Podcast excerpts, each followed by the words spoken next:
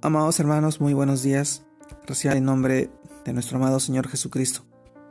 Y en esta oportunidad permítame poder compartirles la reflexión de hoy día, el cual se titula Conflictos con mi hermano. Y esto nos lleva a reflexionar en este pasaje que encontramos en Santiago, capítulo 3, versículo 14 al 17, que nos dice, pero si tenéis celos amargos y contención en vuestro corazón, no os jactéis, ni mintáis contra la verdad, porque esta sabiduría no es la que desciende de lo alto, sino terrenal, animal, diabólica, porque donde hay celos y contención, allí hay perturbación, y toda obra perversa. Pero la sabiduría que es de lo alto es primeramente pura, después pacífica, amable, benigna, llena de misericordia y de buenos frutos, sin incertidumbre ni hipocresía. Santiago capítulo 3 versículos del 14 al 17. Amados hermanos, el título de hoy día, Conflictos con mi hermano. Y en estos pasajes del libro de Santiago nosotros reflexionamos y sabemos y también nos preguntamos, ¿has tenido algún conflicto personal, familiar, tal vez de pareja? También te pregunto, ¿cómo has enfrentado? ¿Cómo has guiado por tus impresiones y pensamientos o, o por el Espíritu? Sí, mis hermanos, todos hemos tenido conflictos y claramente una de las estrategias del enemigo es llevarnos a la contención, alentando en nosotros toda obra de la naturaleza pecaminosa, referida al conflicto específicamente los pleitos, los celos, las iras, las contiendas, las disensiones, todo lo que nos eh, muestra y revela el libro de Gálatas capítulo 5 versículo 20. Sí, mis hermanos, es decir, todo lo que nos lleve a dividirnos, a ofendernos y a ser utilizados para dos cosas que el maligno hace, acusarnos y atacar nuestra identidad.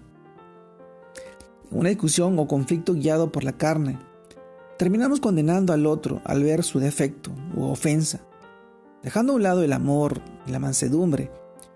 Es cuando debemos mejor recordar y aplicar lo que dice Gálatas capítulo 6 versículo 1. Hermanos, si alguno fuere sorprendido en alguna falta, vosotros que sois espirituales, restaurable con espíritu de mansedumbre, considerándote a ti mismo, no sea que tú también seas tentado.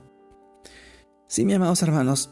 Y lo segundo, en cuanto a atacar la identidad que hemos recibido por la fe en Cristo, si no somos guiados por el Espíritu, el enemigo nos usa para que en vez de edificar a la persona con la que tenemos la diferencia, lo desanimemos, lo destruyamos, es cuando nosotros deberíamos mejor, siendo guiados por la palabra de Dios, recordarle a esa persona quién es el que, quién es el que, el que, el, quién es Cristo Jesús, para que al ser consciente de su nueva naturaleza no se vuelva a dejar influenciar por el pecado y se aleje de su mala conducta. Amados hermanos, seamos sagaces a reconocer la influencia del mal cuando cuando detectemos eh, perturbación. Y toda obra perversa. Tomemos las herramientas espirituales con las cuales el Señor nos ha facultado. Y pidamos a Dios que en medio de un conflicto nos dé la sabiduría que viene de lo alto para poder resolver las diferencias con amor, con pureza, hablando pacíficamente, con amabilidad, buscando siempre lo bueno, llenos de misericordia y anhelando siempre obtener en Él otro todo buen fruto que sea para llenarnos de ánimo y sobre todo para edificarnos, edificarnos mutuamente.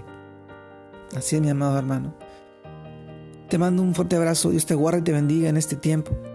Que sigas llevando la palabra de Dios con amor, amando a tu prójimo, así como, como a ti mismo, y no buscando y no conteniendo con aquellos que no conocen a Dios, y mucho más con las personas que sí están a nuestro alrededor y tal vez las diferencias nos separan. Ayuda, permite que el Señor te ayude a, tener esa disposición de querer enfrentar esas dificultades para la obra grande y maravillosa que el Señor está haciendo en nuestras vidas.